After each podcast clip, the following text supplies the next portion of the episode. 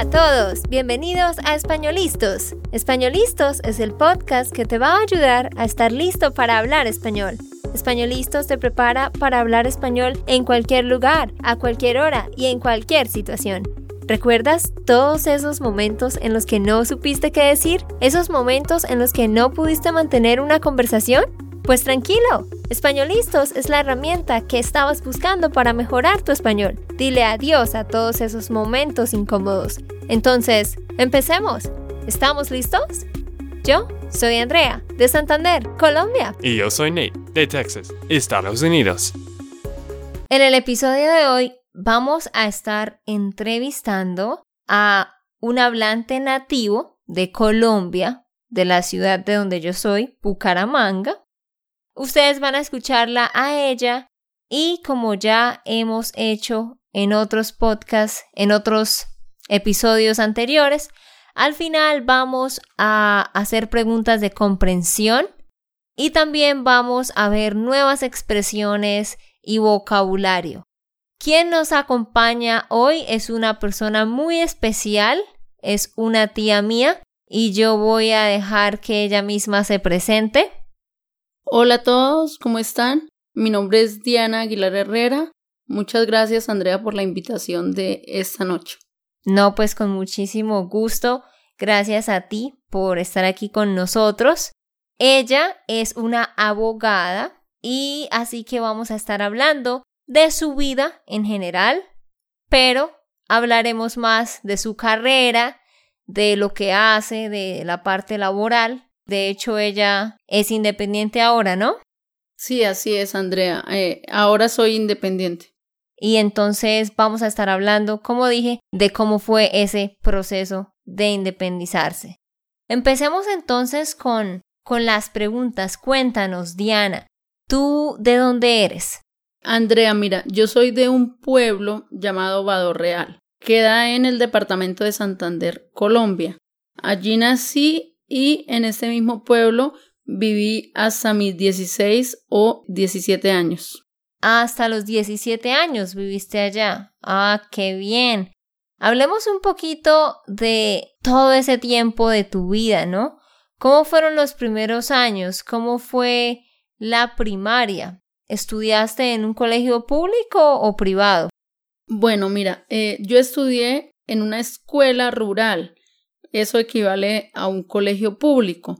Porque mis primeros años de vida, eh, más o menos hasta los seis años, viví en la finca.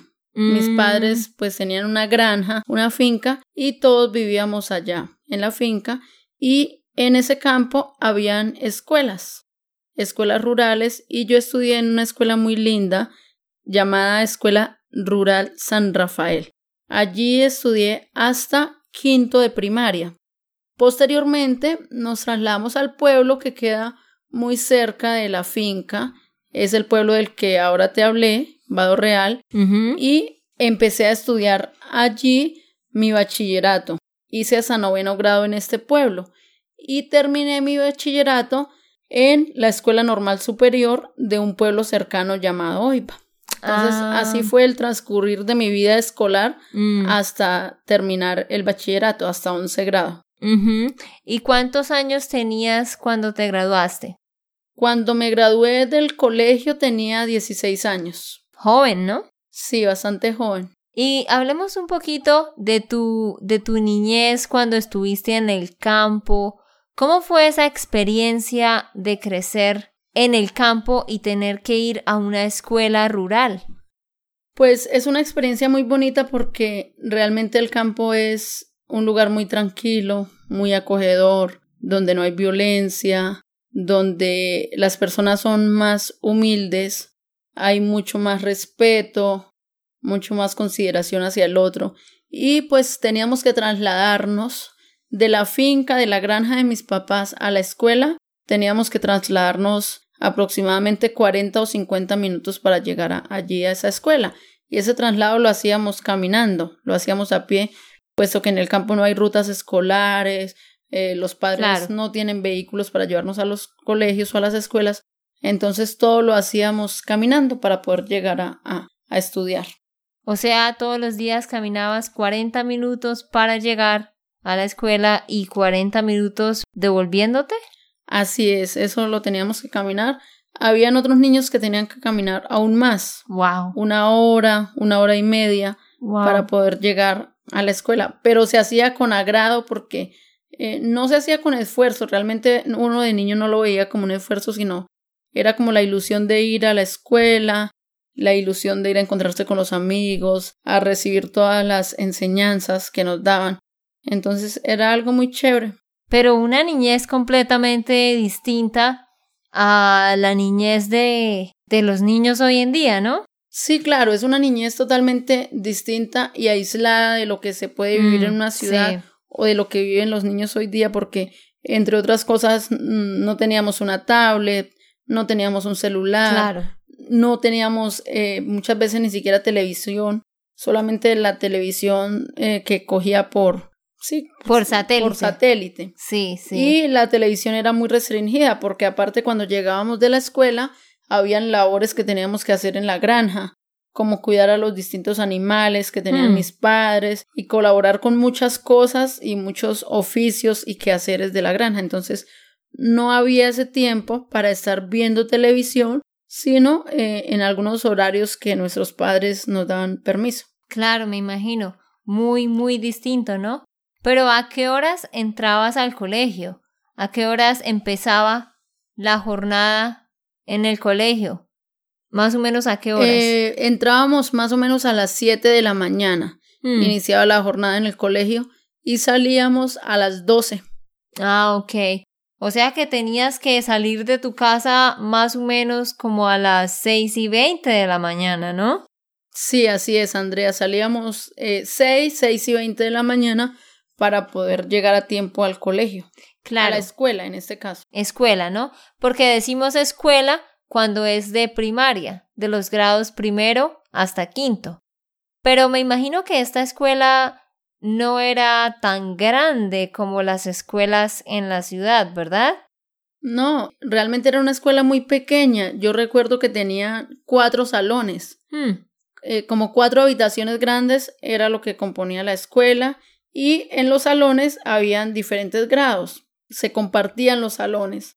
Entonces, en un salón podría haber primero y segundo, hmm, en otro salón tercero y cuarto y en el otro salón quinto. claro, claro, porque el espacio es muy, muy reducido, ¿no? Así son las escuelas del campo. ¿Y cuántos estudiantes tú crees que habían en ese tiempo, más o menos? ¿Cuál era el promedio de estudiantes en total? En esa escuela rural San Rafael, eh, más o menos serían 30, máximo 40 estudiantes. ¡Wow! Máximo 40 en una escuela en total. Y hoy en día cada salón se compone de 40 niños, ¿no? Sí, así es. eh, todo es totalmente distinto. Sí, completamente diferente. Y hablemos un poquito, tú dijiste que cuando llegabas a la casa, ustedes tenían que hacer diferentes labores, ¿no? En la casa. Y no tenían, pues, televisor ni juguetes. Obviamente que no tenían celulares ni nada de eso, pues, en el, en el tiempo al que nos estamos refiriendo. Pero dime entonces, ¿qué hacías tú en las tardes? ¿Qué tenías que hacer? Bueno, en las tardes, en la finca o granja de mis padres habían animales como cerdos, vacas, habían gallinas, em, patos, pavos. Entonces, mi labor y la de mi hermana, que va después de mí, puesto que soy la menor, eh, era alimentar las gallinas, eh, los cerdos, alimentar los animales de la granja y ayudar a nuestra madre en algunos oficios. De hecho, en una granja, en una finca, a veces no hay agua, el agua no llega directamente Mm. a la finca. Entonces debíamos ir a pozos cercanos, a ríos cercanos a buscar agua para traer a la finca, para lavar, para cocinar, para las diferentes cosas que, que utilizábamos el agua. Claro, me imagino. Pero tú tenías más hermanos, ¿no? En ese tiempo, claro, porque eres la menor. ¿Cuántos hermanos más tienes y estaban contigo en ese tiempo? Somos una familia bastante numerosa, Andrea, te cuento. Somos ocho hermanos y yo soy la menor. Mm. O sea, tienes siete hermanos. Así es, tengo siete hermanos. Cuatro mujeres somos y cuatro hombres son.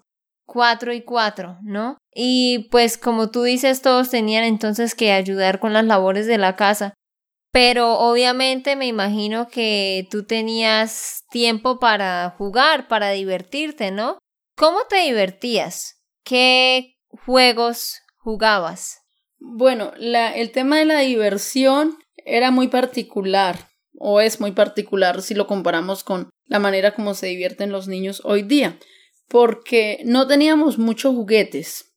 Mm, de pronto una muñeca tenía yo y una muñeca tenía mi hermana. Entonces con esa muñeca que teníamos cada una, teníamos que idear juegos, ¿sí? No como los niños de hoy día que tienen muchísimos juegos y muchísimos juguetes y no saben qué jugar ni qué hacer.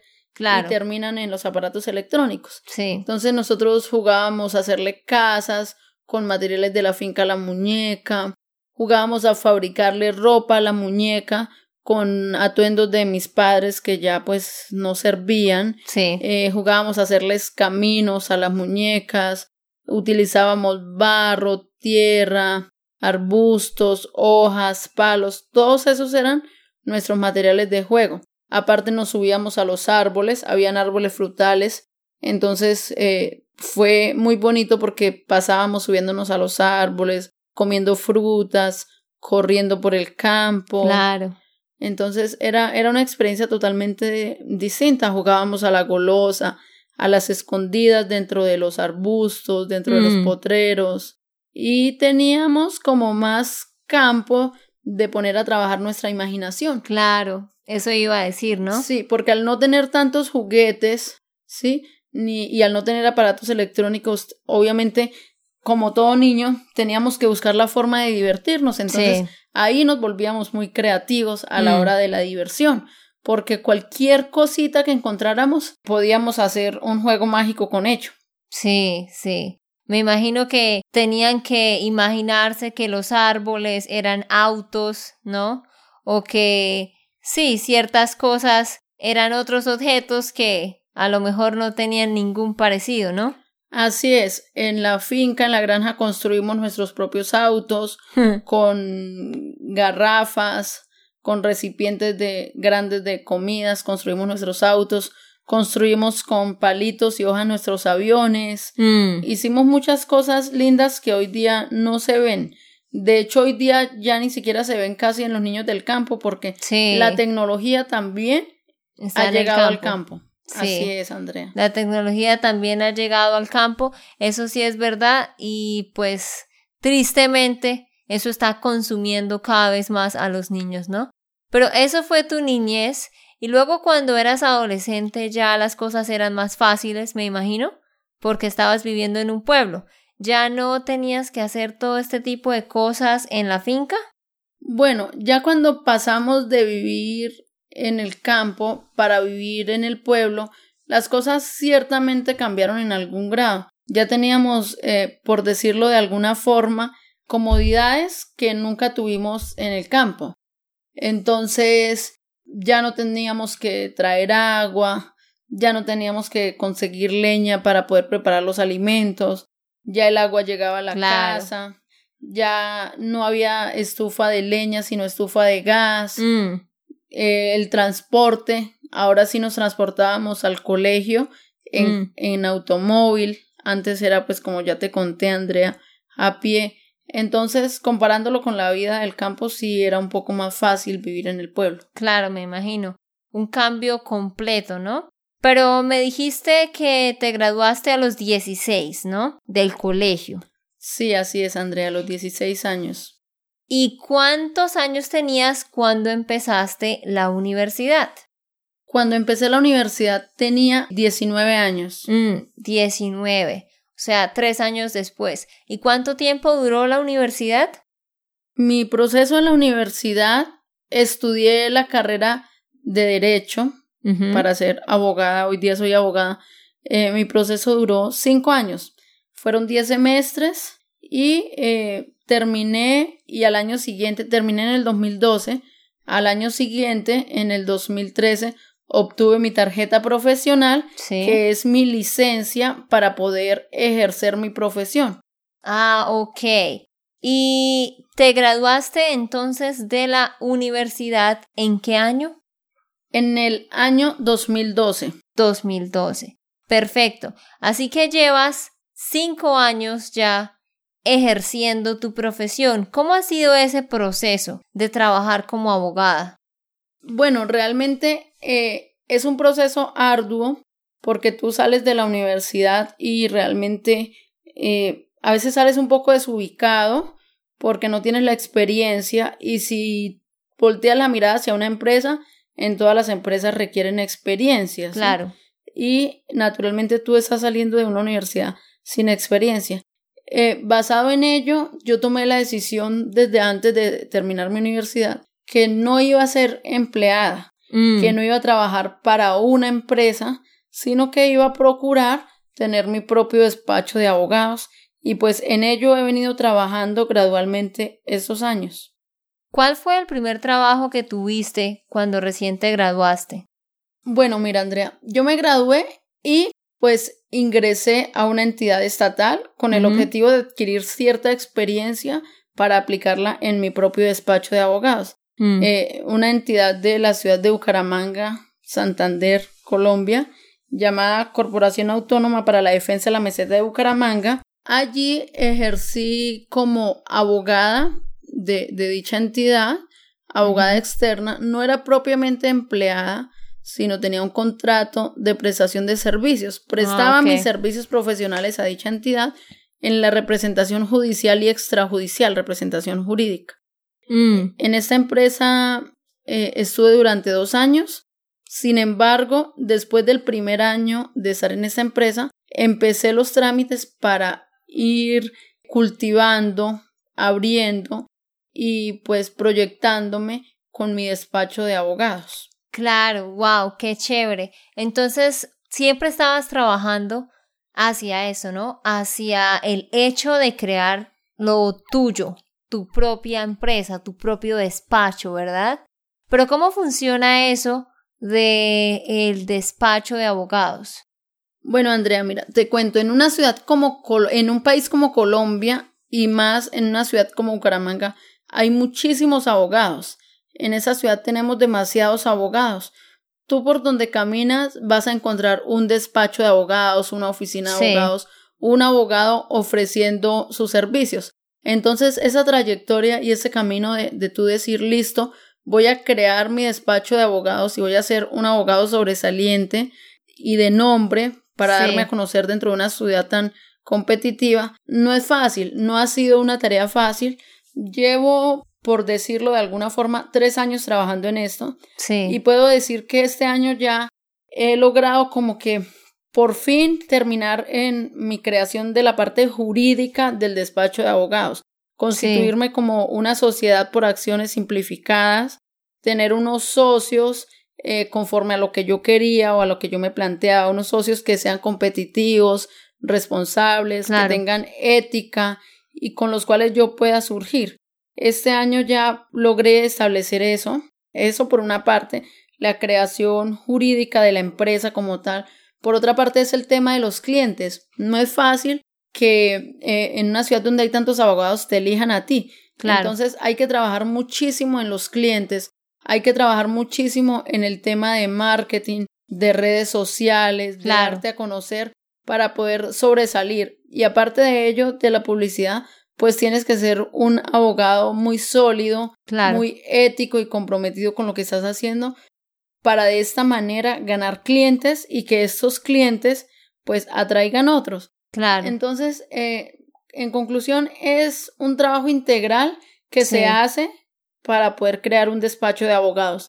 Y es un trabajo que nunca termina porque día a día te tienes que ir actualizando, sí. eh, tienes que manejar todos los temas, las normas en este país son muy cambiantes y tú tienes que ir actualizándote a medida que las normas se van actualizando. claro. Entonces, eso es una carrera, eso es de retos, eso es de compromisos.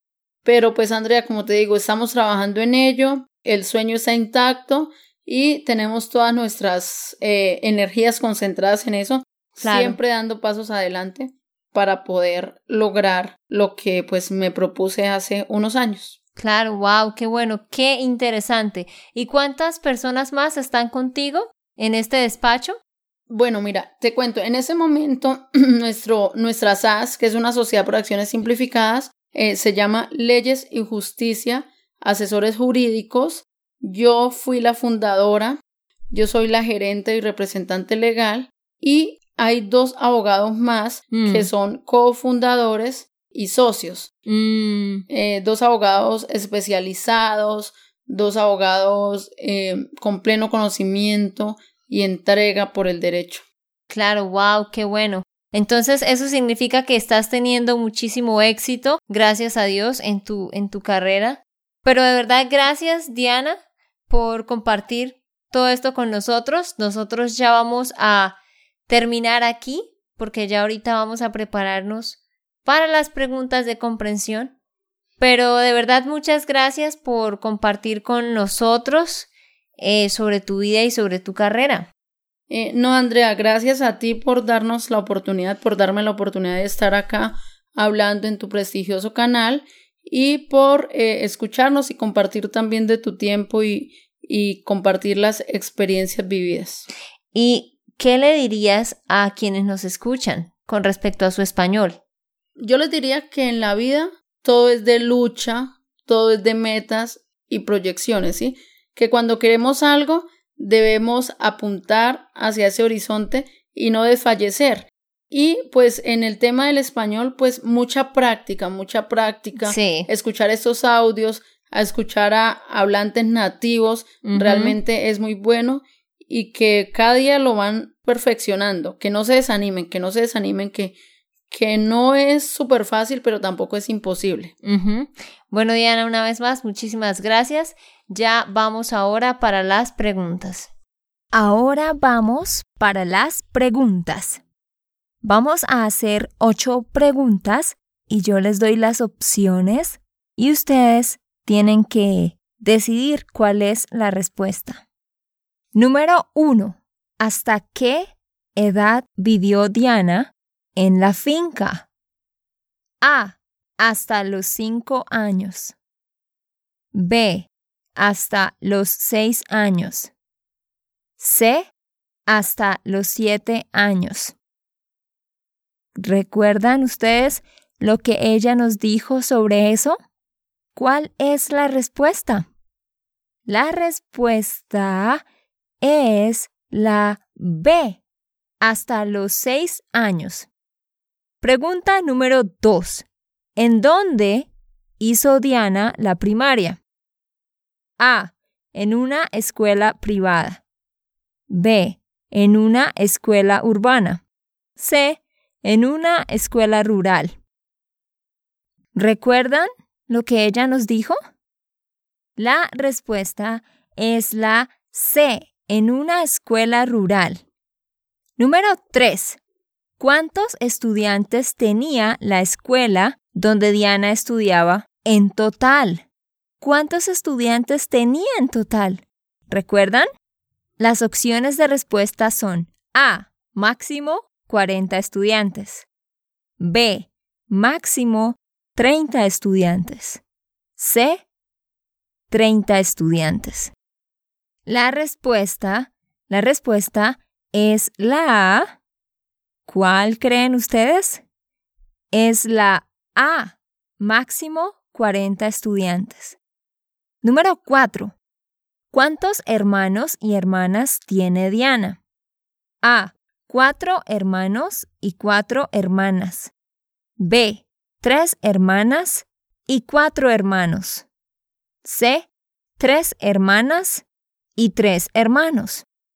Ella dijo que en total son ocho. Así que, ¿cuál es la respuesta aquí? La respuesta es la B. Tres hermanas y cuatro hermanos. Número 5. ¿Qué dice Diana de los juguetes que tenían en el campo? A. Que otras personas se los regalaban. B. Que a veces los padres se los compraban. C. Que ellos mismos los hacían? La respuesta está muy, muy fácil. La respuesta es la, ¿qué piensan ustedes? Es la C, que ellos mismos los hacían. Número 6. ¿Qué decisión tomó Diana antes de empezar la universidad? A. Que no iba a ser empleada. B. Que iba a ser una buena empleada. C. Que iba a trabajar para un despacho. ¿Cuál es la respuesta? La respuesta es la, la A, que no iba a ser empleada. Número 7. ¿Qué dice Diana en cuanto a los clientes? A. Que no es fácil que te elijan. B. Que es muy fácil que te elijan. C. Que no es fácil encontrar clientes. ¿Cuál piensan ustedes que es la respuesta? La respuesta es la A que no es fácil que te elijan. Y ahora vamos para la siguiente y última pregunta. Número 8. ¿Cómo se llama el despacho de abogados de Diana? A. Leyes y normas. B. Leyes y justicia. C. Leyes y paz. Esta pregunta está muy fácil, muy, muy fácil. ¿Cuál es la respuesta? La respuesta es la B. Leyes y justicia. Muy bien. Ok amigos, pues esas fueron las ocho preguntas. Por favor, dinos cuántas preguntas contestaste bien. Mándanos un correo. Haznoslo saber para saber cuánto estás progresando. Y no olvides que puedes descargar la transcripción de todo este episodio de la entrevista. Solamente tienes que ir a www.espanolistos.com y ahí vas a ver el episodio 71 y puedes descargar la transcripción. Y la última cosa que les quiero decir antes de irnos es que no olviden escuchar nuestro nuevo podcast Spanishland School. Solo tienes que ir a iTunes y escribes Spanishland espacio School y ahí vas a encontrar nuestro nuevo podcast que se llama 10 Minute Spanish Tips, ¿vale? Para que aprendan muchísimo más para aquellos que tienen menos tiempo. Ok, esto fue todo por el episodio de hoy. Esperamos que les haya gustado y que hayan aprendido. Y recuerda, si sientes que estás listo para aprender español, solo da un clic en Español Listos. No olvides dejar tus comentarios de lo que te gustó y los temas que quieres que tratemos. Suscríbete y déjanos tus reseñas. Españolistas les dice chao, chao y, hasta, la próxima. El que requiere un abogado nos puede buscar en la carrera 27.